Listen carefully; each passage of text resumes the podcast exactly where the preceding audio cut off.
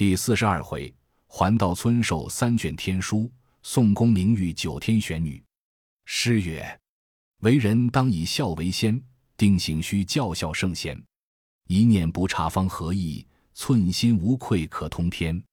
路通海道非侥幸，神授天书岂偶然？欲速逢高先降趁，宋江原是大罗仙。”话说当下，宋江在岩上对众好汉道：“小可宋江。”自猛救护上山，到此连日饮宴，甚是快乐。不知老夫在家正是如何？即木江州深奏京师，必然行已几周，着落郓城县追捉家属，比捕正犯。此事恐老夫受惊，性命存亡不保。宋江想念哀哀父母，生我劬劳，欲报深恩，昊天罔极。因老父生育之恩难报，暂离山寨。欲往碧乡，去家中搬娶老父上山，婚定陈省，以尽孝敬，以绝挂念。不知众弟兄还肯容否？晁盖道：“贤弟，这件事人伦中大事，养生送死，人子之道。不成，我和你受用快乐，到焦家中老父吃苦，如何不依贤弟？只是众兄弟们连日辛苦，寨中人马未定，再停两日。”点起山寨些少人马，一进去取了来。宋江道：“仁兄，再过几日不妨，只恐将周行一到济州追捉家属，这一件不好。以此事不宜迟，也不需点多人去，只宋江前弟自去，和兄弟宋清搬取老父，连夜上山来。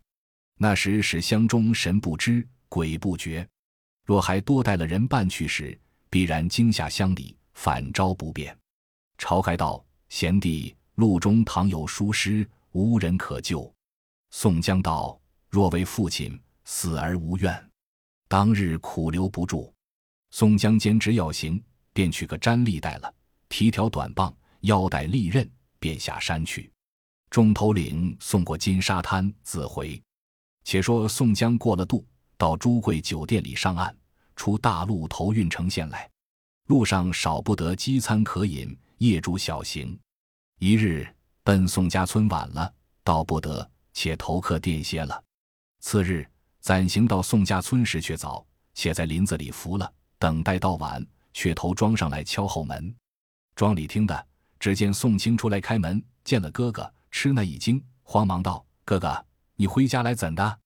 宋江道：“我特来家取父亲和你。”宋清道：“哥哥，你在江州做了的事。”如今这里都知道了，本县拆下这两个赵都头，每日来沟取，管定了我们不得转动，只等江州文书到来，便要捉我们父子二人，下在牢里监禁，听候拿你。日里夜间一二百土兵巡绰，你不宜迟，快去梁山坡请下众头领来救父亲并兄弟。宋江听了，惊得一身冷汗，不敢进门，转身便走，奔梁山坡路上来。是夜月色朦胧，路不分明。宋江只顾捡僻静小路去处走，约莫也走了一个更次，只听得背后有人发喊起来。宋江回头听时，只隔一二里路，看见一簇火把照亮，只听得叫道：“宋江休走，早来纳降。”宋江一头走，一面肚里寻思：不听晁盖之言，果有今日之祸。皇天可怜，垂救宋江。远远望见一个去处，只顾走。少见风扫薄云，现出那轮明月。宋江方才认得仔细，叫声苦，不知高低。看了那个去处，有名唤作环岛村。原来团团都是高山峻岭，山下一遭涧水，中间单单只一条路。入来这村，左来右去走，只是这条路更没第二条路。宋江认得这个村口，欲待回身。却被背后赶来的人已把住了路口，火把照耀，如同白日。宋江只得奔入村里来寻路躲避。抹过一座林子，早看见一座古庙，但见墙垣颓损，殿宇倾斜，两廊画壁长青苔，满地花砖生碧草。门前小鬼折碧帛不显狰狞，殿上判官无斧头不成礼数，供床上蜘蛛结网。香炉内蝼蚁盈科，狐狸长睡纸炉中，蝙蝠不离神帐里。料想今年无客过，也知近日有云来。宋江只得推开庙门，乘着月光入进庙里来，寻个躲避处。前殿后殿相了一回，安不得身，心里越慌。只听得外面有人道：“多管直走在这庙里。”宋江听时，是赵能声音，急没躲处。见这殿上一所神厨，宋江接起帐幔，往里面探身，便钻入神厨里，安了短棒。做一堆伏在厨内，气也不敢喘，屁也不敢放。只听得外面拿着火把，赵江入来。宋江在神厨里偷眼看时，赵能、赵德引着四五十人，拿着火把，葛道出赵，看看赵上殿来。宋江道：“我今番走了死路，往阴灵遮护则个，神明庇佑。一个个都走过了，没人看着神厨里。”宋江道。却不是天性。只见赵德将火把来神厨内照一照，宋江道：“我这翻端的受缚。”赵德一只手将坡刀杆挑起神杖，上下把火枝一照，火焰冲将起来，冲下一片乌尘来，正落在赵德眼里，眯了眼，便将火把丢在地下，一脚踏灭了，走出殿门外来，对土兵们道：“这厮不在庙里，别又无路，却走向那里去了。”土兵众人答道：“多是这厮走入村中树林里去了。这里不怕他走到那里去。这个村唤作海盗村，只有这条路出入。里面虽有高山林木，却无路上的去，亦不怕他走了。都投纸把住村口，他便会插翅飞上天去，也走不脱了。待天明，村里去细细搜捉。”赵能、赵得道也是，引了土兵下殿去了。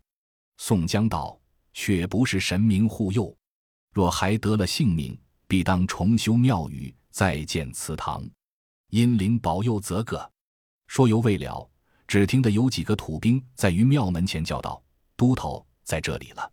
赵能、赵德和众人一伙抢入来。宋江道：“却不又是晦气，这遭必被擒捉。”赵能到庙前问时，在那里。土兵道。都头，你来看，庙门上两个陈守记，一定是缺才推开庙门，闪在里面去了。赵能道：“说的是，再仔细搜一搜看。”这伙人再入庙里来搜看。宋江道：“我命运这般简拙，今番必失休了。”那伙人去殿前殿后搜遍，只不曾翻过砖来。众人又搜了一回，火把看看，照上殿来。赵能道：“多是只在神厨里。”却才兄弟看不仔细，我自照一照看。一个土兵拿着火把，赵能一手接起帐幔，五七个人伸头来看。不看万事俱休，才看一看，只见神厨里卷起一阵恶风，将那火把都吹灭了，黑腾腾照了庙宇，对面不见。赵能道：“却又作怪，平地里卷起这阵恶风来，像是神明在里面，定嗔怪我们只管来照。”因此起这阵恶风险应，我们且去罢休，只守住村口，待天明再来寻获。赵德道：“只是神厨里不曾看得仔细，再把枪去说一说。”赵能道：“也是。”两个却待向前，只听得殿后又卷起一阵怪风，吹得飞沙走石，滚将下来，摇得那殿宇淅淅地动，照下一阵黑云，不合了上下，冷气侵人，毛发竖立。赵能情之不好，叫了赵德道：“兄弟快走，神明不乐。”众人一哄，都奔下殿来，往庙门外跑走。有几个翻了的，也有闪烂了腿的，扒得起来奔命。走出庙门，只听得庙里有人叫：“饶恕我们！”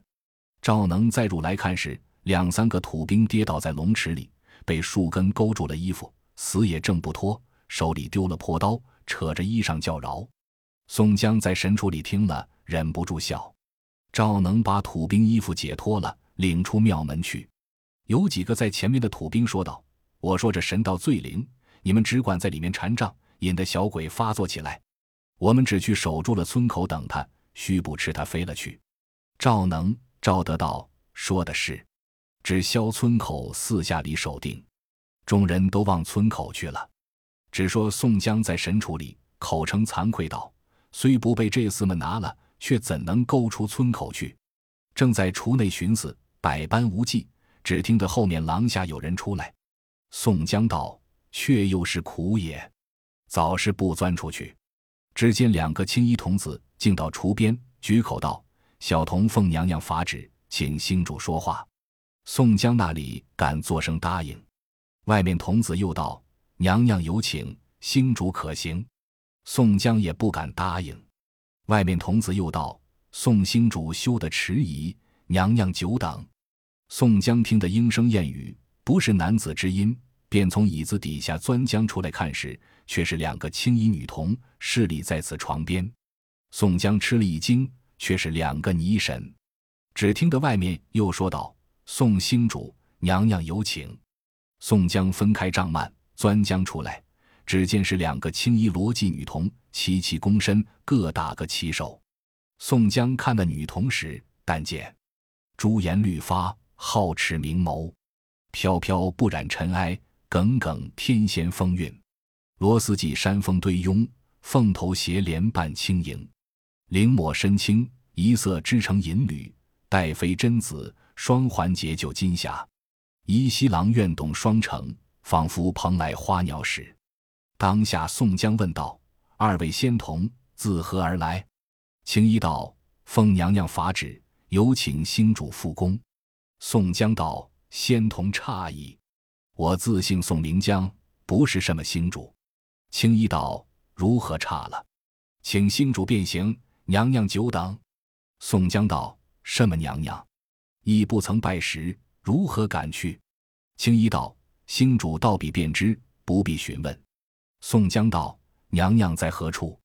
青衣道：“只在后面宫中。”青衣前引便行，宋江随后跟下殿来，转过后殿侧首一座紫墙角门。青衣道：“宋星主从此间进来。”宋江跟入角门来看时，星月满天，香风拂拂，四下里都是茂林修竹。宋江寻思道：“原来这庙后又有这个去处，早知如此。”却不来这里躲避，不受那许多惊恐。宋江行着，觉到两边松树相雾两行，加种着都是合抱不交的大松树，中间平坦一条龟背大街。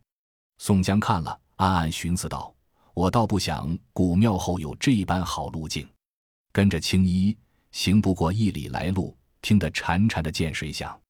看前面时，一座青石桥，两边都是朱栏杆。岸上栽种奇花异草，苍松茂竹，翠柳妖桃。桥下翻银滚雪般的水流从石洞里去。过的桥基看时，两行奇树，中间一座大朱红棂星门。宋江入的棂星门看时，抬头见一所宫殿，但见金钉朱户，碧瓦雕檐，飞龙盘柱系明珠，双凤为屏明晓日。红泥墙壁。纷纷玉柳间宫花，翠霭楼台，淡淡祥光笼瑞影。窗横龟背，香风冉冉透黄沙。帘卷虾须，皓月团团悬紫起。若非天上神仙府，定是人间地主家。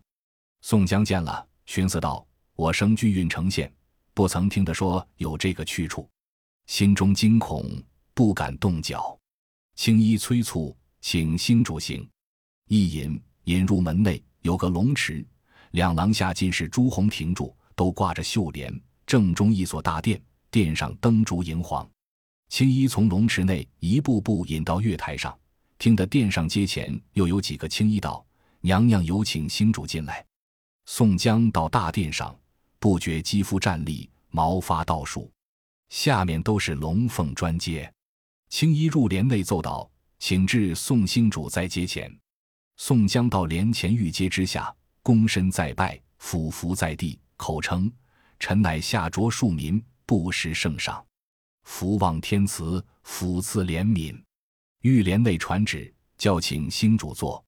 宋江那里敢抬头，教四个青衣扶上锦墩坐。宋江只得勉强坐下。殿上喝声卷帘，数个青衣早把珠帘卷起，搭在金钩上。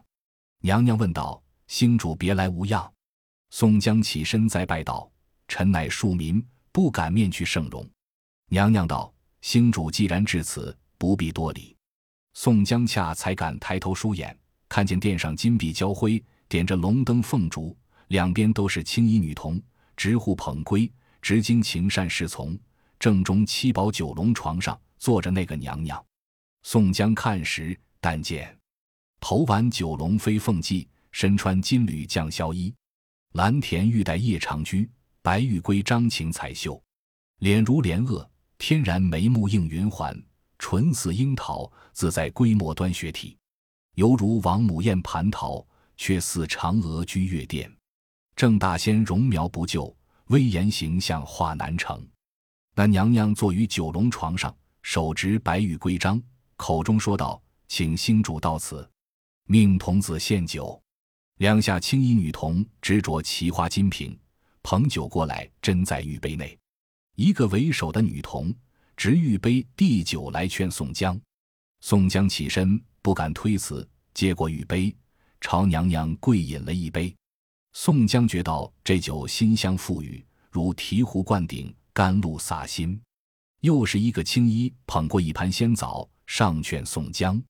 宋江战战兢兢，怕失了体面，尖着指头拿了一枚，就而食之，淮河在手。青衣又斟过一杯酒来劝宋江。宋江又一饮而尽，娘娘法旨，教再劝一杯。青衣再斟一杯酒过来劝宋江，宋江又饮了。仙女托过仙枣，又食了两枚，共饮过三杯仙酒，三枚仙枣。宋江便觉到春色微醺，又怕酒后醉失体面，再拜道：“臣不胜酒量，望请娘娘免赐。”殿上法旨道：“既是星主不能饮。”酒可止，交取那三卷天书赐予星主。青衣去屏风背后，玉盘中托出黄罗福子，包着三卷天书，渡与宋江。宋江拜受看时，可长五寸，阔三寸，厚三寸，不敢开看，在拜之寿藏于袖中。娘娘法旨道：“宋兴主传汝三卷天书，如可替天行道，为主权中仗义。”为臣辅国安民，去邪归正。他日功成果满，作为上卿。吾有四句天言，汝当记取，终身佩受。勿忘于心，勿泄于世。宋江再拜，愿受天言。臣不敢轻泄于世人。娘娘法旨道：欲速重重喜，逢高不是凶。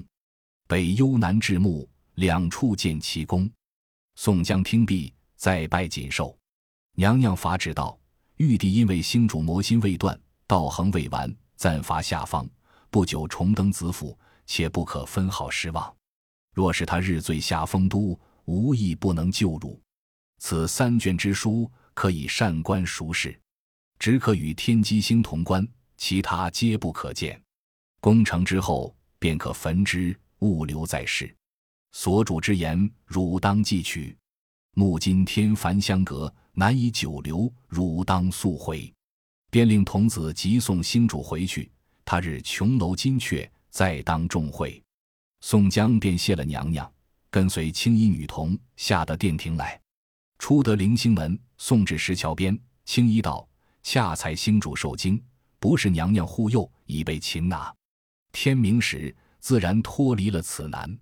星主看石桥下水里二龙相戏。”宋江凭栏看时，果见二龙戏水。二青衣往下一推，宋江大叫一声，却撞在神厨内，觉来乃是南柯一梦。宋江八将起来看时，月影正午，料是三更时分。宋江把袖子里摸时，手里枣核三个，袖里帕子包着天书。摸将出来看时，果是三卷天书，又只觉口里酒香。宋江想到。这一梦真乃奇异，似梦非梦。若把做梦来，如何有这天书在袖子里，口中有酒香，枣核在手里，说与我的言语都记得，不曾忘了一句。不把做梦来，我自分明在神处里一交将出来，有甚难见处？像是此间神圣最灵显化如此，只是不知是何神明。揭起帐幔看时，九龙椅上坐着一个娘娘。正和梦中一般，宋江寻思道：“这娘娘护我做星主，想我前生非等闲人也。这三卷天书必然有用，吩咐我的四句天言，不曾忘了。”青衣女童道：“天明时，自然脱离此村之恶。如今天色渐明，我却出去。”便探手去橱里摸了短棒，把衣服服饰了，一步步下殿来。便从左廊下转出庙前，仰面看时，就牌额上刻着四个金字，道：“玄女之庙。”宋江以手夹额，称谢道：“惭愧，原来是九天玄女娘娘传授于我三卷天书，又救了我的性命。如若能勾再见天日之面，必当来此重修庙宇，再建殿庭。”福望圣慈，抚垂护佑，称谢已毕，有诗为证：还到村中夜避灾，荒凉古庙侧身来，只因一念通明末，方得天书降上台。宋江只得望着村口，悄悄出来。离庙未远，只听得前面远远的喊声连天。宋江寻思道：“又不济了，立住了脚，且未可出去。我若到他前面。”定吃他拿了，不如且在这里路棒树背后躲一躲。却才闪得入树背后去，只见数个土兵急急走得喘作一堆，把刀枪拄着，一步步将入来，口里声声都只叫道：“神圣救命则个！”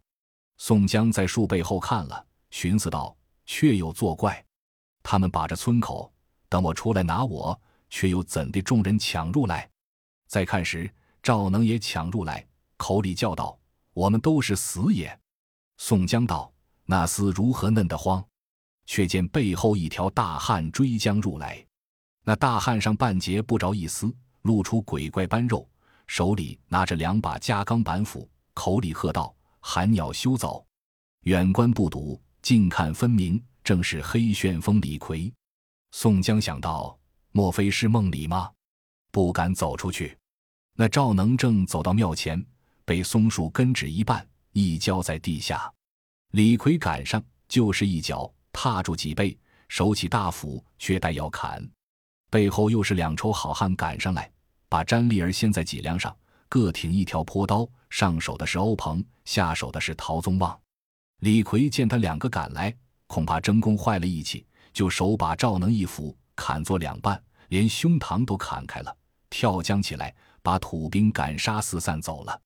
宋江兀自不敢，便走出来，背后只见又赶上三丑好汉，也杀将来。前面赤发鬼刘唐，第二是将军石勇，第三催命判官李立。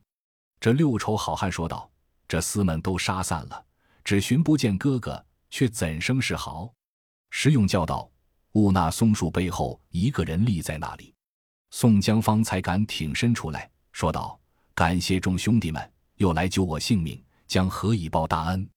六丑好汉见了宋江，大喜道：“哥哥有了，快去报与朝头领得知。”石勇、李立分头去了。宋江问刘唐道：“你们如何得知来这里救我？”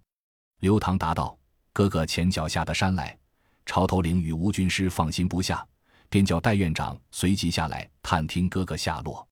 朝头领又自己放心不下，载着我等众人前来接应。”只恐哥哥倘有些疏失，半路里撞见戴宗道，两个贼驴追赶捕捉哥哥。朝头领大怒，吩咐戴宗去山寨，只叫留下吴军师、公孙胜、阮家三弟兄，吕方、郭胜、朱贵、白胜看守寨栅，其余兄弟都交来此间寻赶哥哥。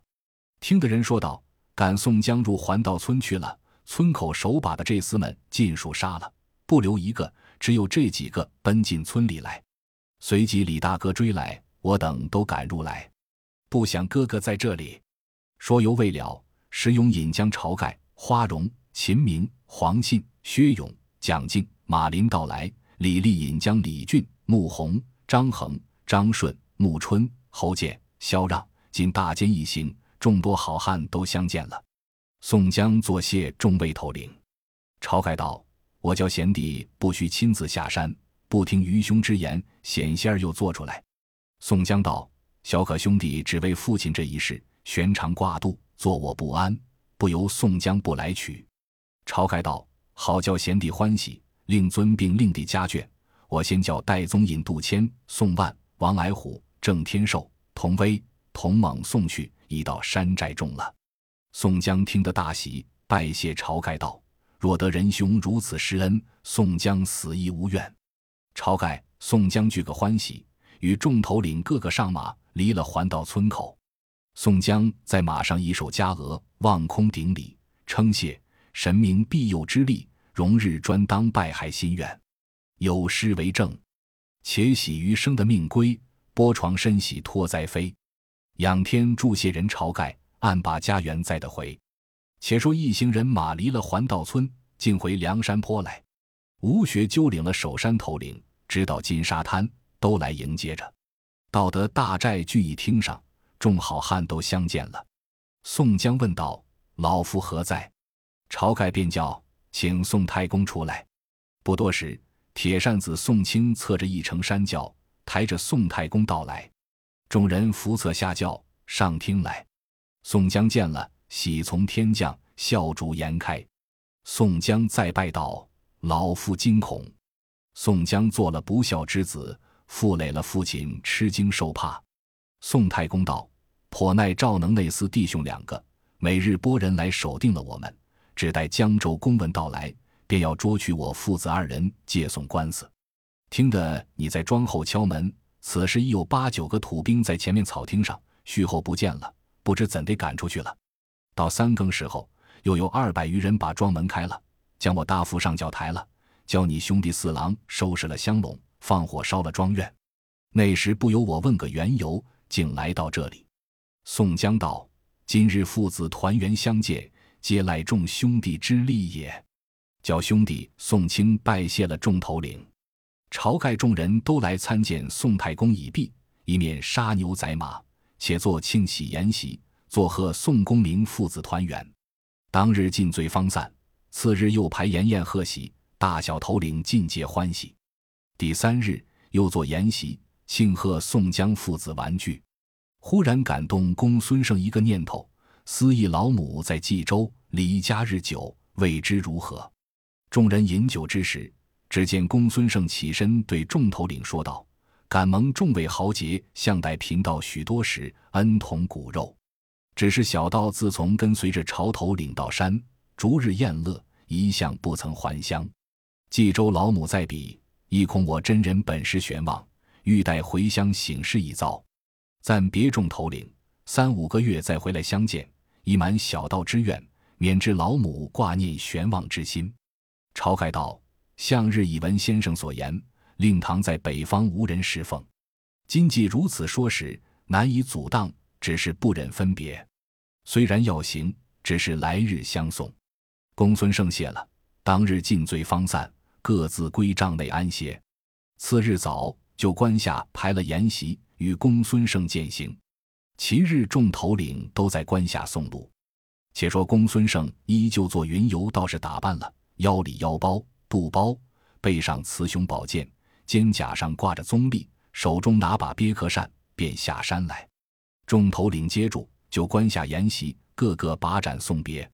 践行已遍，晁盖道：“义清先生，此去难留，却不可失信。